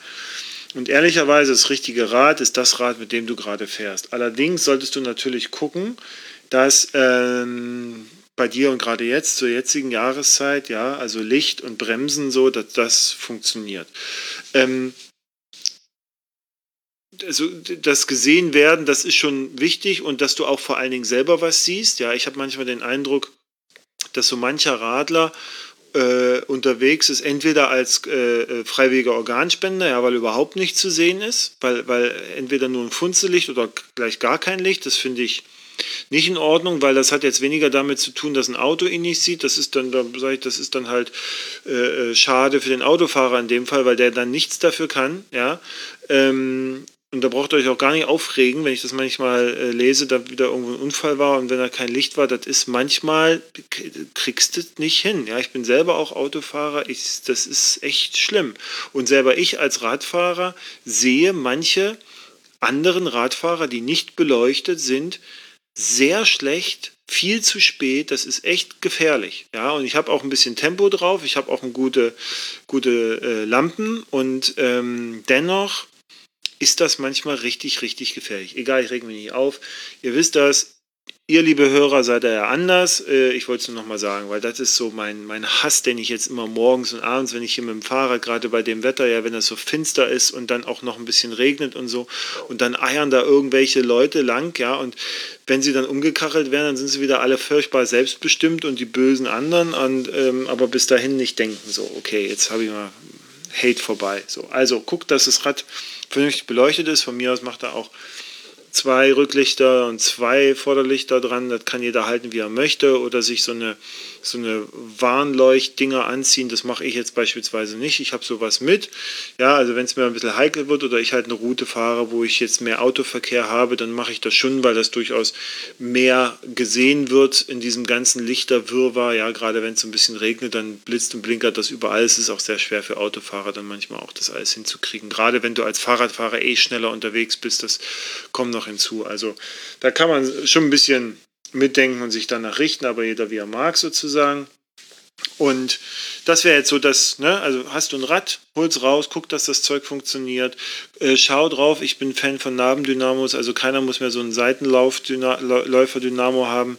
Ähm, Nabendynamos liefern super, äh, ein super Licht mit dem richtigen Licht sowieso, vor allen Dingen ein Licht, das andere nicht blendet, ja, vor allen Dingen ein Licht, das ähm, nicht dafür da ist, dass andere dich sehen, sondern dass du selber auch was siehst, weil das ist ja eigentlich auch mit vor allen Dingen ein Grund für das Licht, dass du ähm, ähm, selber siehst, wo du gerade lang fährst. Ich düse halt viel hier durch, dann auch im Finstern durch irgendwelche Wälder oder Parks oder weiß ich wo lang oder schlecht beleuchtete Straßen. Da ist es halt wichtig zu sehen, wohin du fährst. Da geht es weniger darum, dass andere mich sehen, sondern dass ich was sehe. Also da kann man schon mal gucken. Wenn ihr jetzt sagt, Mann, ich habe jetzt gar nicht so das Rad und das kriege ich jetzt irgendwie hin, aber ähm, ich will eigentlich mich nochmal umschauen und nochmal ein besseres, ein anderes Rad kaufen dann bist du zumindest auf dem richtigen Weg. Ja, dann merkst du, okay, du hast dich da ganz gut dran gewöhnt. Ähm, aber dann kannst du auch schauen, ob es bei dir im Job, im Betrieb vielleicht sowas gibt wie Jobrad oder Bike Leasing. Das sind letztendlich so Modelle, wo du ein Fahrrad, ein sehr gutes Fahrrad, gar nicht selber unbedingt finanzieren musst, sondern eben das über einen Arbeitgeber auch abwickeln lassen kannst. Da kannst du dich mal informieren im, im Netz. Jobrad oder Bike Leasing gibt es verschiedene Modelle. Und das wird auch viel diskutiert und viele Unternehmen, also die ich jetzt kenne und selbst bei mir im Unternehmen wird das gerade diskutiert, ob man das einführt. Ne? Und ob man zum Beispiel so Dienstwagensachen gar nicht mehr macht. Das findet bei mir jetzt auch gerade im Unternehmen statt, dass man das gar nicht mehr so macht äh, und, dass man dann alternative Modelle beispielsweise anbietet wie, wie Jobrad. So, Taschen, ne, da gibt es auch was. Also ich bin jetzt kein Fan von Rucksack äh, äh, fahren unbedingt. So, ich habe jetzt gerade einen, also ich fahre jetzt gerade viel mit Rucksack. Das hat auch mit, der, mit dem Rad zu tun, mit dem ich gerade fahre. Wenn ich mit meinem Reiserad fahre, dann habe ich natürlich ähm, vernünftige Taschen hinten dran, wo dann der Kram reinkommt. Aber oft habe ich jetzt Sachen im Büro schon und hin und her. Also da brauche ich gar nicht so viel und fahre dann mit dem Rucksack. Aber ähm, da kann man auch mal schauen, da gibt es mittlerweile von VD, von Ortlieb, von Basel äh, vernünftige Taschen und Systeme, die es einem leicht machen, die dann zusätzlich auch noch Reflexionen bieten und, und um gesehen zu werden. Und ähm, ja, die, die ist einfach erleichtern, auch den ganzen Krempel dann mitzunehmen. Und das gleiche gilt für Klamotten. Also man muss jetzt auch nicht, ne, ihr kennt ja die, ähm, diese Radler morgens, ne, die dann da so lange entweder komplett in Lycra, ja, wo du denkst, so, meine Güte, ist hier irgendwo der Giro gestartet, ja, oder ähm, so ganz in grün, also so, so leuchtend, also als ob gerade eine ADFC-Veranstaltung zu Ende gegangen ist und jetzt kommen da die, die Leute raus und die sind ne, so dann in diesen übertriebenen äh, Neonfarben und du denkst, sonst was passiert hier gerade. Ähm, nee, man muss auch nicht so scheiße aussehen in beiden Fällen, sondern es gibt mittlerweile auch ähm, vernünftige Klamottenlösungen für das tägliche Fahren zur Arbeit, wo man nicht aussieht wie gerade äh, von der Rennbahn kommt, sondern äh, durchaus zivil. Da gibt bis hin zu Anzügen schon für Radfahrer, die halt auch Schmutz und Wasser abweisend sind, die auch reflektierend sind. Also da könnt ihr euch mal ein bisschen umschauen. Gerne auch mal bei Radelmädchen Juliane vorbeischauen. Die hat, glaube ich, auf ihrem Blog ähm, auch viel, äh, viel dazu, weil die kommt ja so ein bisschen aus dieser Textil- und Design-Ecke und, und, beschäftigt sich auch viel damit, mit so Klamotten und was es da so gibt. Oder ihr geht mal auf eine dieser Messen, die es äh, immer mal so gibt hier. Äh, da, da gibt es mittlerweile auch genügend Stände, wo dann auch vernünftige Sachen sind und nicht nur irgendwelche äh, Trikots und so. Ich persönlich, ich fahre halt, ja, ich fahre mit ne, ich habe mir jetzt so eine, so eine Funktionsjacke da von, von Gore-Tex geholt, so eine Shake Dry Ähm, und dann habe ich da drunter noch irgendwie so einen leichten Pullover, dann habe ich eine Radler an und eine Hose drüber. Und ähm, dann bin ich großer Fan von Gamaschen. Ähm, Gamaschen sind, sagen, kosten 20 Euro.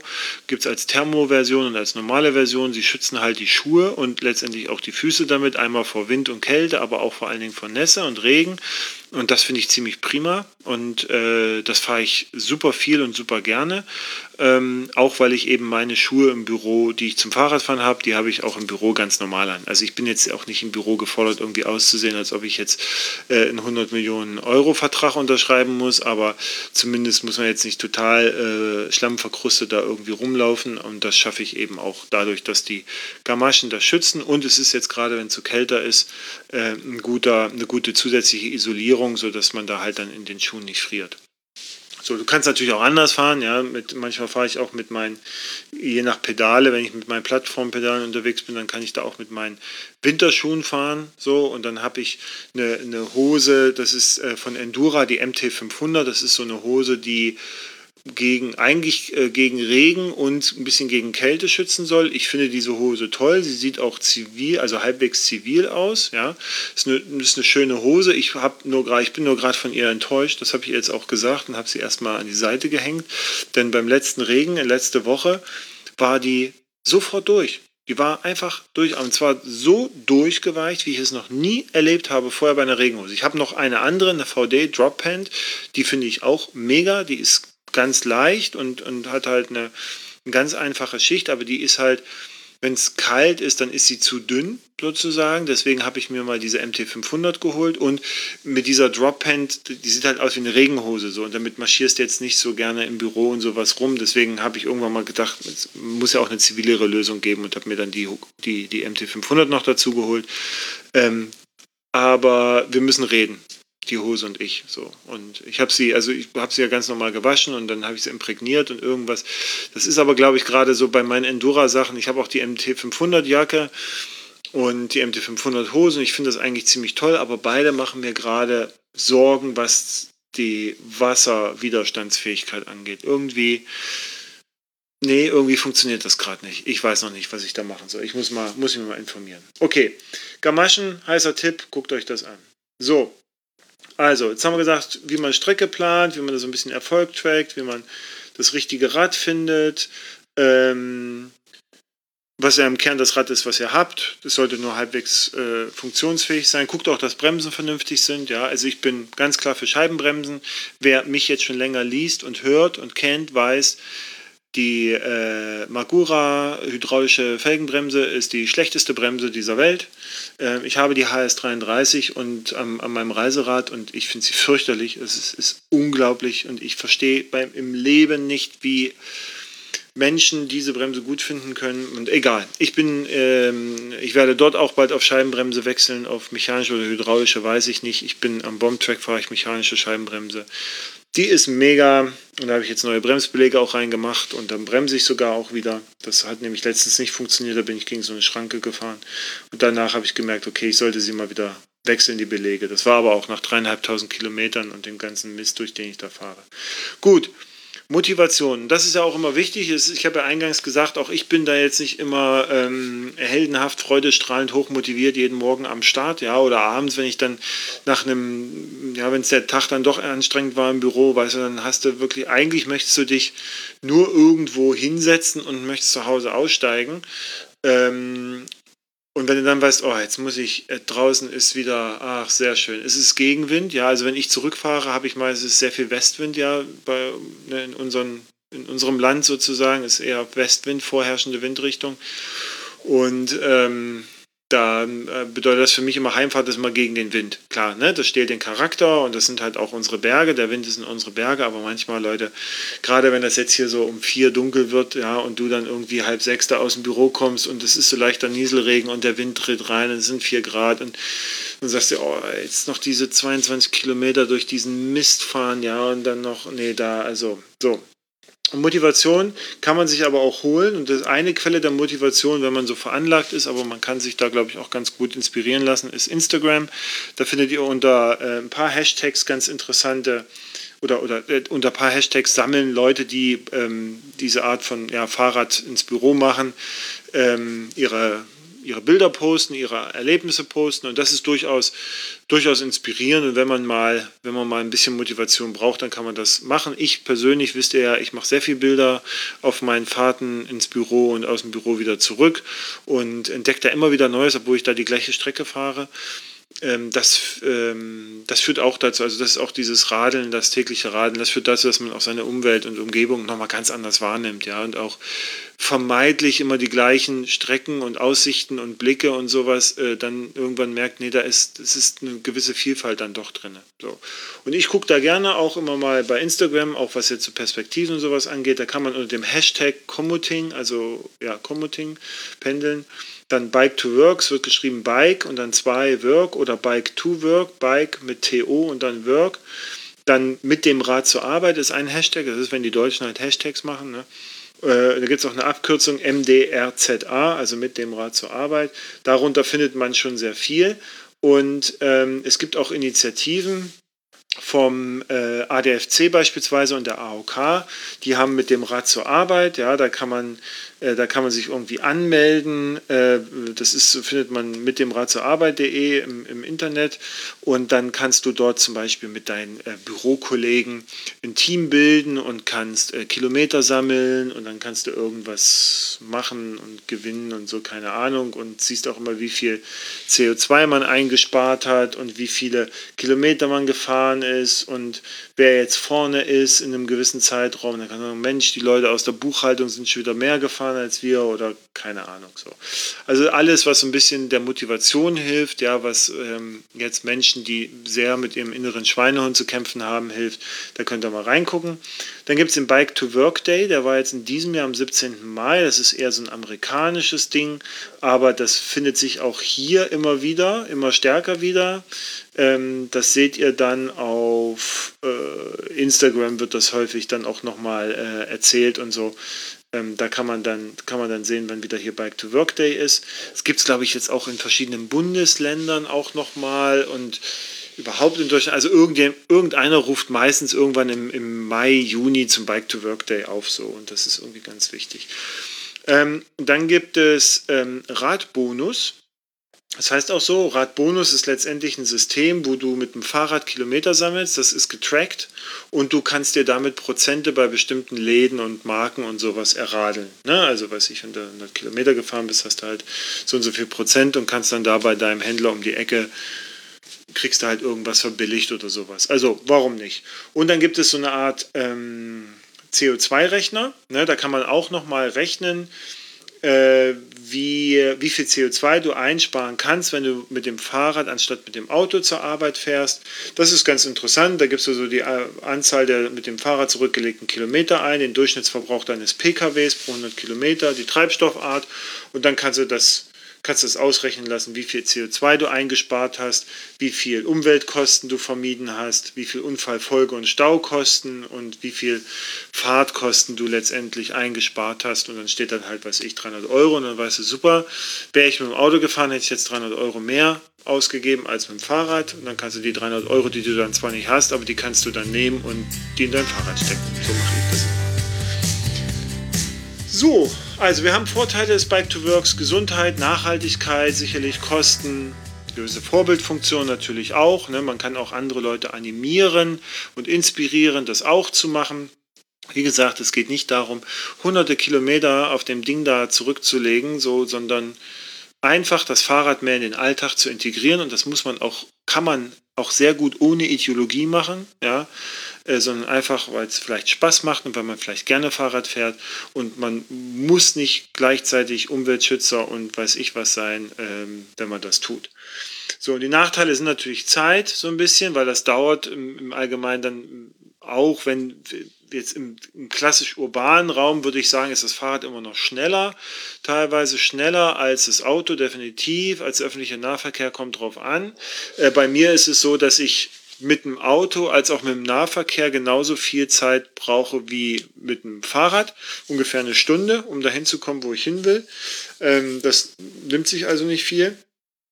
Zeit und Flexibilität. Ähm, Ja, das setzt natürlich voraus, Flexibilität deshalb, weil es dann manchmal sein kann, okay, dann stehst du früh auf, sind 10 cm Neuschnee und es ist völlig okay, dass man da nicht mit dem Fahrrad fährt. Ja? Also ich würde mit dem Fahrrad fahren, aber manche tun es nicht und das ist auch völlig in Ordnung, das nicht zu tun. Es gibt halt auch Menschen, die nicht gerne Fahrrad fahren und das werden sie auch in Zukunft nicht tun müssen. So, weil sonst ersetzen wir die Diktatur des Autos durch die Diktatur des Fahrrads und das wäre äh, ehrlicherweise recht bescheiden. So, egal. Flexibilität und Zeit, was ich dazu noch sagen wollte, ist, nehmt euch ruhig mehr Zeit. Also dann steht er halt ein bisschen eher auf, so what, 10 Minuten und dann habt ihr aber 10 Minuten mehr Zeit, um mit dem Fahrrad anzukommen. Dann müsst ihr nämlich nicht mehr so hetzen, denn viele Unfälle, meine Mutter hat nämlich äh, bei, ihr Leben bei der Versicherung äh, gearbeitet und dort in, in der Abteilung Leben Schaden, ne? also wenn irgendjemand umfällt, einen Arm verliert, wie teuer ist das und so. Ähm, und sie sagte, die meisten Unfälle passieren in den ersten und in den letzten zehn Minuten der Fahrt zur oder von der Arbeit. Bezogen jetzt aufs Auto als auch auf andere Fortbewegungsmittel. Ich weiß nicht, ob das heutzutage noch äh, gültig ist, aber das hat sich so bei mir eingebrannt. Ähm, was heißt, schau, also wenn du mehr Zeit hast, weniger unter Druck bist, wenn du nicht so hetzen musst, nicht so rasen musst, dann hast du, weiß ich, dann schwitzt du auch weniger, du bist vielleicht aufmerksamer, du bist ein bisschen entspannter im Verkehr, du musst nicht jetzt doch noch über diese Ampel fahren oder das machen, sondern kommst einfach auch sicherer an. Also das kann man quasi einplanen. Natürlich schwitzt man. Es gibt äh, ähm, genügend, ich gucke mal, ob ich das finde, dann poste ich das noch in die Shownotes. Ansonsten schaut man einer meiner letzten Radblock-Rundfahrten auf dem Blog rein. Ähm, ich habe irgendwo noch mal ein Video gefunden, da hat einer so Möglichkeiten vorgestellt, was ist, wenn du im Büro keine Dusche hast. Ja, so wie du, also du kommst mit dem Fahrrad zur Arbeit, gesetzt den Fall, du fährst etwas sportlich ambitionierter. Ähm, wie kannst du dafür sorgen, dass die Kollegen nicht in Ohnmacht fallen, weil du da irgendwie wie der letzte Kabeljau riechend da ankommst, sondern was es da so für Möglichkeiten gibt. Ich habe das auch viele Jahre gemacht und hatte keine Dusche und habe dann halt mit Feuchttüchern und nochmal äh, im Bad waschen so und, und so ein paar Sachen das gut hingekriegt und mittlerweile habe ich halt Duschen, ne? da wo ich arbeite ist eine Dusche und ich dusche halt früh und äh, dann, wenn ich da ankomme und das ist dann fein und alles gut und äh, das geht so. Also da können wir mal gucken. Äh, bei meinem alten Arbeitgeber habe ich unter anderem dafür gesorgt, dass dort eine Dusche eingebaut wurde. Da kann man auch eben mal schauen. Ne? Also Arbeitgeber müssen, sollten und werden sich auch umstellen, was das angeht und sind meistens auch viel mehr bereit, als man selber denkt, äh, genau das zu machen. Ne? Weil so eine Dusche bringt letztendlich vielen was. So, Thema Diebstahl noch. Also ich persönlich, mein Fahrrad steht neben meinem Schreibtisch direkt, wenn es arg versüfft ist, ja, und ich dann auch nicht mehr den Dreck auf dem Boden jemand anders in die Schuhe schieben kann, dann stelle ich es äh, raus. Also wir haben dann so eine Art und er ist nicht wirklich draußen, sondern in so eine Art Vorraum. Ähm, da schließe ich es dann an also gute Schlösser sollten dabei sein und mal ehrlich, also wenn es gestohlen wird, ja, dann ist das traurig, aber dafür gibt es ja Versicherung. Ne? So, und dann gibt es halt das nächste Raten. Gut, es, ist nur ein, nur ein Gebrauchtgegenstand. So, was kann ich euch mitgeben? Tipps und Learnings rund um äh, Bike to Work. Plant, wie gesagt, ein bisschen mehr Zeit ein. Ändert auch gerne ab und zu mal die Strecke. Ne? Also das mache ich. Äh, ich habe so in Anführungszeichen zwei Büros in, in in Hamburg. Also das eine ist meine Agentur, mit der ich zusammenarbeite, das andere ist mein Büro. Das Büro ist an der Elbe und manchmal nervt es mich halt total, immer diese gleiche Strecke runter an die Elbe zu fahren. Ja, so schön sie auch ist. Und dann mache ich halt, und sage ich, ach komm, dann fahre ich halt mal in die Agentur und besuche die und die freuen sich immer. Und mittlerweile mache ich das ein, zweimal im Monat so oder häufiger und dann fahre ich eine andere Strecke. Ja, und das ist nochmal eine schöne Abwechslung. Und ihr könnt das ja auch machen, indem ihr sagt, ach, dann weiß ich, bin jetzt immer nach Osten gefahren zur Arbeit, und jetzt fahre ich mal nach Westen zur Arbeit oder nach Süden oder nach Norden. Also sucht da ruhig nochmal ein paar andere Wege und Möglichkeiten, wenn ihr denn möchtet. Umwege durchaus genießen und auch einplanen. Das hat was mit dieser Streckenführung zu tun. Also geht, ihr müsst nicht direkt fahren, sondern guckt euch das doch an. Wenn das Wetter schön ist, ja, wenn ein toller Mai Abend und ihr noch Bock habt und äh, sagt man, ich habe noch, noch Zeit, ja, dann häng doch einfach ein paar Kilometer dran und guck dir noch was an. So mache ich das auch. Ich habe eine Strecke, die kann ich variabel erweitern, sozusagen bis 30 Kilometer. Und dann manchmal juckt es mich halt und ich habe Lust und dann fahre ich halt noch die 30 Kilometer nach Hause. Oder ich sage mir, nee, ich muss jetzt, weil Kindtraining oder das noch ist und so, und dann fahre ich halt meine normalen 22 so. Also man kann das anpassen, ja, da ist man in keinem festen Korsett. Und ähm, ja, macht euch keinen Stress, ne? schlicht und ergreifend. Also äh, plant ein bisschen mehr Zeit ein, nehmt es locker Und auch wenn die Autofahrer oder andere Verkehrsteilnehmer oder ist meistens, aus meiner Erfahrung sind die Autofahrer weniger das Problem, sondern meistens die anderen Radfahrer, ähm, versucht ihn mit viel Liebe, Toleranz, Humor äh, zu begegnen. Das gelingt mir nicht immer. Ja? Also nicht, dass ihr denkt, das ist für mich ganz einfach. Nee, ich habe auch so meine Tage, wo ich ähm, wie, äh, wie El Machete äh, durch, durchs Land gehe, ja, und dann auch stinksauer bin und so, aber ähm, man kann an sich arbeiten und ich glaube, das sollten wir alle tun, denn es bringt uns dann letztendlich alle voran und weniger Stress ist immer gut. Also macht euch da keinen Stress. Okay, das war jetzt das Thema Bike to Work. Ich hoffe, dass ein bisschen was dabei war, ähm, das euch vielleicht interessiert hat. Ansonsten, was heißt vielleicht interessiert? Ich weiß, es hat euch interessiert. Ich hoffe, es war umfänglich genug. Äh, ansonsten schreibt mir gerne. Ja, ähm, Instagram oder Facebook sind die bevorzugten Kanäle dafür. Bike to Global in beiden Fällen. Und dann ähm, gebt mir da Bescheid, erzählt mir noch was, was ihr beispielsweise macht oder wo, wo ihr noch Fragen habt. Habt ihr noch weitere Tipps jetzt für andere, die sich gerade damit auseinandersetzen, die vielleicht sich fürs nächste Jahr vornehmen, mit dem Fahrrad zur Arbeit zu fahren? Das ist kein Hexenwerk, Leute. Ihr müsst da auch nicht, nicht euch nicht übel ausrüsten. Holt euch eine wetterdichte, äh, eine wetterfeste Jacke, ja, holt euch vielleicht eine Regenhose, holt euch Gamaschen, dann seid ihr da schon mal auf der sicheren Seite. Fahrrad, Olé und ab geht's. So, und dann werdet ihr sehen, wenn es euch gefällt, fangt ihr automatisch an, euch zu optimieren. Dann holt ihr das, dann holt ihr das, dann kommt ein neues Fahrrad, dann kommen andere Taschen und so weiter. Das geht relativ zügig und ihr merkt, ihr werdet immer mehr Spaß an dem Ganzen haben, wenn ihr es, wie gesagt, entspannt angeht und wenn ihr es schafft, auf eine unaufgeregte Art und Weise das in euer Leben zu integrieren. Das heißt, man muss nicht jeden Tag fahren, man kann jeden Tag fahren, man kann anfangen, dass man sagt, man möchte zwei Tage die Woche mit dem Fahrrad das mal probieren. So, und wenn es nichts für dich ist, dann ist es auch völlig in Ordnung. Ne? Also lasst euch da nicht kürre machen.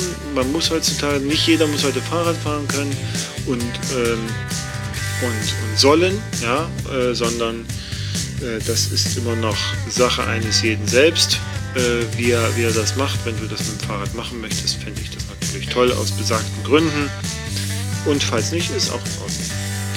Gut, ihr hattet mir noch Fragen gestellt und zwei Fragen würde ich jetzt noch rausnehmen äh, und dann machen wir Feierabend. Dann war das aber auch pickepacke voll, die, äh, die Folge. Ähm, die eine Frage ist Tubeless ja oder nein? Und ich muss sagen, Tubeless ja. Ein ganz klares, dickes, fettes Ja. Also, wenn, ich war ja auch lange, lange skeptisch und dann gab es natürlich die ganzen Geschichten mit explodierenden Reifen und alle waren voller Dichtmilch und ist einfach nur noch fürchterlich und so. Ich habe in Afrika im Frühjahr jetzt den Wechsel auf Tubeless gemacht. Ähm, die Dornen dort haben meiner Schlauchstrategie sozusagen den Gar ausgemacht und äh, das war dann letztendlich auch nochmal so ein Zeichen. Ähm, Gehe jetzt mal auf Tubeless. Das ist auch wunderbar, muss ich wirklich sagen. Und es ist auch bei weitem nicht die Sauerei, die man sich da vorstellt. Also das, äh, das Umbauen auf Tubeless, das, das Aufziehen der, der Mäntel, ja, da gibt's, muss man mal gucken, weil die natürlich ein bisschen fester sitzen, ja, und dann ist auch immer die Kombination aus Mantel und Felge interessant, aber damit kann man sich ja beschäftigen. Ähm, das geht eigentlich, also bei mir geht das völlig rückstandsfrei, ja, ich ziehe den Mantel auf, äh, und dann gebe ich einmal Druckluft drauf äh, auf den Mantel, sodass der äh, an beiden Seiten eben in den Felgenring einploppt. Dann schraube ich das Ventil wieder raus, dann gebe ich da die Dichtmilch rein, schraube das Ventil wieder rein und dann gebe ich wieder Luft drauf, fertig ist die Laube und dann macht die Dichtmilch den Reifen dicht. So am Anfang musste man mal ein bisschen nachpumpen und so, aber dann ist das dicht und dann ist das gut. Und ihr müsst euch das so vorstellen, wenn du dann fährst und du kommst, kriegst halt ein kleines Loch rein, dann macht das so Ne? Und dann äh, tritt die Milch ein bisschen aus und verschließt aber dieses Loch. Bei Schnitten, die größer als ein Zentimeter sind, sage ich mal, da geht das dann mit der Dichtmilch nicht mehr, aber dafür gibt es sogenannte Schlauchlos-Flicken. Das ist ähm, also Maxalami, so heißt dieses eine Produkt, was so recht populär ist. Das ist nichts anderes als so kleine klebrige Würstchen, die sehen so aus wie diese, diese Haribo äh, ähm, Gummistränge, ja, die es so manchmal gibt, ein bisschen dünner. Und die drückst du sozusagen mit so einer Ahle äh, dann in äh, diesen Schnitt im Mantel rein und ziehst die Ahle wieder raus und damit verschließt quasi von unten vom, vom Mantelinneren das Loch durch diese Klebemasse Und ähm, dann pumpst du den Reifen wieder auf und fertig ist die Laube. Und das Stück, was da oben rausguckt, das wird halt platt gefahren, stört nicht weiter. Hatte ich jetzt auch schon hier an meinen, an meinen Reifen, dass ich hinten auf einmal so einen, so einen Schnitt drin hatte von so einem Stein, der das aufgerissen hatte. Und äh, da habe ich das dann einfach gemacht. Fertig ist, aufgepumpt und weiter kannst du fahren. Ich nehme auf Tour oder jetzt auch zum Atlas Mountain Race werde ich mir noch einen Ersatzschlauch mitnehmen, sicherheitshalber, falls irgendwas ist, ja, just, just in case. Und ich hatte das auch mal da war ich irgendwie, was war denn da? Irgendwas war, ich war unterwegs. Overnighter oder so. Und dann war ich mitten in irgendeinem Wald, noch vor Hamburg und auf einmal hat mein Vorderrad, äh, wurde auf einmal platt. Und da war halt auch ein großer Schnitt drin und die ganze Dichtmilch war raus. Da hatte ich noch nicht diese Max-Salami. Und dann habe ich den Mantel quasi abgemacht. Das geht ein bisschen schwerer dann, weil natürlich die Dichtmilch diesen Mantel an der Felge so ein bisschen verklebt auch. Also, aber das geht. Ne? Und dann habe ich da einen, einen, Schlauch eingezogen. Ja, da hast du dann natürlich die Milch und dann klebt das so ein bisschen an Händen. Das ist aber nichts, das irgendwie schlimm ist. Das kannst du mit Wasser abwaschen und fertig ist. Ja, also das ist jetzt nicht, dass irgendwie alles im Eimer ist. Und du kannst natürlich bei der Dichtmilch auch solche Dichtmilch wählen, die ähm, äh, ökologisch nicht belastet ist, beziehungsweise abgebaut werden kann. So, also falls es irgendwo rauskommt, ne, wir haben ja da auch immer genügend Leute, die dann sagen, ja, aber jetzt irgendwie sterben die Pflanzen. Nee, nee, tun sie nicht. So, und äh, man kann aber trotzdem darauf achten, dass es dann noch, noch besser für die Pflanzen ist. In jedem Fall macht sich, ähm, ist es ärgerlich dann vielleicht, wenn da die Milch rausspritzt und weiß ich was, aber es ist kein Weltuntergang, weil es, wie gesagt, Systeme gibt, die das innerhalb von wenigen Minuten lösen und dann kannst du weiterfahren. Gut ist. Also tubeless, ja, ja, ja, ja, ja, ja, machen. Ähm, auch am Reiserad. Ähm, so, dann die zweite Frage war, was ist das bestmögliche Training für eine Radreise? Ich habe dazu mal einen Beitrag geschrieben, Training für die Radreise, ja oder nein. Ähm, habe dazu auch andere Reiseradler gefragt. Sagen wir, 80 Prozent, 90 Prozent kein Training nötig. Jetzt kommt es natürlich, jetzt ne, bin jetzt ein bisschen altersweiser, den Artikel habe ich vor fünf Jahren, glaube ich, geschrieben. Ähm, ich würde sagen, es kommt drauf an. Also wenn du sagst, ich fahre jetzt das nächste, die nächsten sechs Monate oder das nächste Jahr auf, auf Reise um die Welt und sowas, dann brauchst du nicht trainieren. Ganz ehrlich. Weil dann, dann, solltest du, dann solltest du üben, mit einem vollbeladenen Rad zu fahren, aber du musst jetzt nicht trainieren aus meiner Sicht, weil das kommt alles ganz normal. Als ich nach Indien gefahren bin, die erste Woche war quasi, da hat sich der Körper drauf eingestellt, das war ein Ziehen, die Muskeln, der Arsch und sowas, alles, der Rücken und dann war das aber einmal eingestellt und dann ist das wunderbar und dann legst du los und wirst immer fitter und alles ist gut. Da musst du dir keinen Stress machen. Wenn du jetzt zwei Wochen oder drei Wochen unterwegs bist und du hast dir eine ambitionierte Tour vorgenommen und sowas, dann kann man da durchaus überlegen, halte ich das für valide, so was ich jetzt mache, hier dieses kleine Athletikprogramm, ja, so Programmchen, ähm, das ist durchaus gut, wenn man so den Oberkörper noch ein bisschen mehr stärkt und wenn du regelmäßig im Alltag sowieso Fahrrad fährst, dann brauchst du da eigentlich auch nicht mehr Training. Ich meine, über was reden wir? Du fährst, was wirst du fahren? Du fährst vielleicht 120 Kilometer am Tag maximal. Dafür muss man nicht trainieren. Also also ich, vielleicht irre ich mich da auch, aber nee, musst du eigentlich nicht. Wenn du ein halbwegs fitter Mensch bist, dann brauchst du das nicht. So und wenn du gewohnt bist und wenn du das schon mal gemacht hast, 100 oder mehr Kilometer zu fahren, dann kannst du das prima selber einschätzen. Ja, also äh, dann ist das völlig in Ordnung. So und wenn du auf eine Radtour fährst und also wenn das eine Radtour ist, wo du 150 Kilometer fahren musst am Tag, dann kannst du natürlich vorher trainieren. Aber dann hast du, glaube ich, auch andere Probleme. Ähm, aber wenn du eine normale Radtour hast, wo du eine vernünftige Streckenlänge hast, wo du sagst zwischen, weiß ich, 80 und 120 Kilometer am Tag, da musst du nicht trainieren aus meiner Sicht.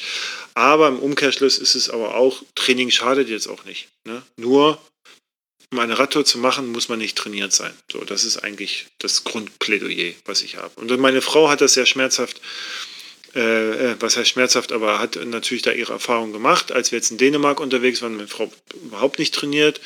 Ähm, was Fahrradfahren angeht. Und der erste Tag war für sie natürlich äh, sagen wir, eine, eine Offenbarung mit äh, entsprechenden Muskelschmerzen. Und äh, dann am zweiten Tag ging es schon besser und der dritte Tag war dann eigentlich schon, war dann eigentlich schon okay. So, ne? Also sie wird jetzt trotzdem keine Radfahrerin und das wird sie auch sicherlich nie wieder machen äh, auf absehbare Zeit. Aber ähm, da sieht man, dass das, das halt relativ schnell geht, dass der Körper sich dran gewöhnt. So, und dann ist gut. Also, trainieren nicht unbedingt, aber es schadet auch nicht. Gut, liebe Leute, wir sind am Ende. Ich freue mich. Ich freue mich jetzt vor allem, dass das offensichtlich mit der Technik geklappt hat und alles auch aufgezeichnet wurde. Dann wünsche ich euch noch einen schönen Rest vom Abend, Tag, Vormittag, egal wann ihr das hört, wo ihr es hört. Vielen Dank. Ähm, ja, schreibt mir eure Fragen, schreibt mir eure Themen. Das freut mich immer wieder, sowas zu beantworten. Ähm, wenn ihr der Meinung seid, äh, ich sollte mich mal mit euch im Rahmen des Podcasts unterhalten, schreibt mir auch. Oder ihr kennt jemanden, mit dem man sich unterhalten sollte, mache ich auch sehr gerne. Äh, ich kann auch so sagen, das ist jetzt die neunte Folge. Ich werde sicherlich noch ein paar machen, aber ob ich das jetzt ewig weitermache, weiß ich nicht. Nicht, weil ich nicht wüsste, über was ich reden soll, sondern einfach, weil es extrem zeitaufwendig ist, auch ehrlicherweise neben Arbeit, Familie, dann jetzt natürlich mein ganzes Training, dann noch meine Bloggerei und äh, jetzt noch der Podcast. Also Seht es mir nach, wenn manchmal ein bisschen mehr Zeit zwischen den einzelnen Folgen bleibt. Äh, wenn es euch massiv stört, sagt Bescheid. Ansonsten äh, finden wir da, glaube ich, einen guten Modus. Oder ich höre irgendwann auf, dann ist das auch, glaube ich, in Ordnung für alle Beteiligten. Ich freue mich jedenfalls, dass äh, ich mit euch so dann doch schon treue Hörer seit nunmehr neuen Folgen habe. Dafür bedanke ich mich sehr und wünsche euch, wie gesagt, noch viel Spaß und fahrt Fahrrad. Bis dann. Tschüss. Thank you.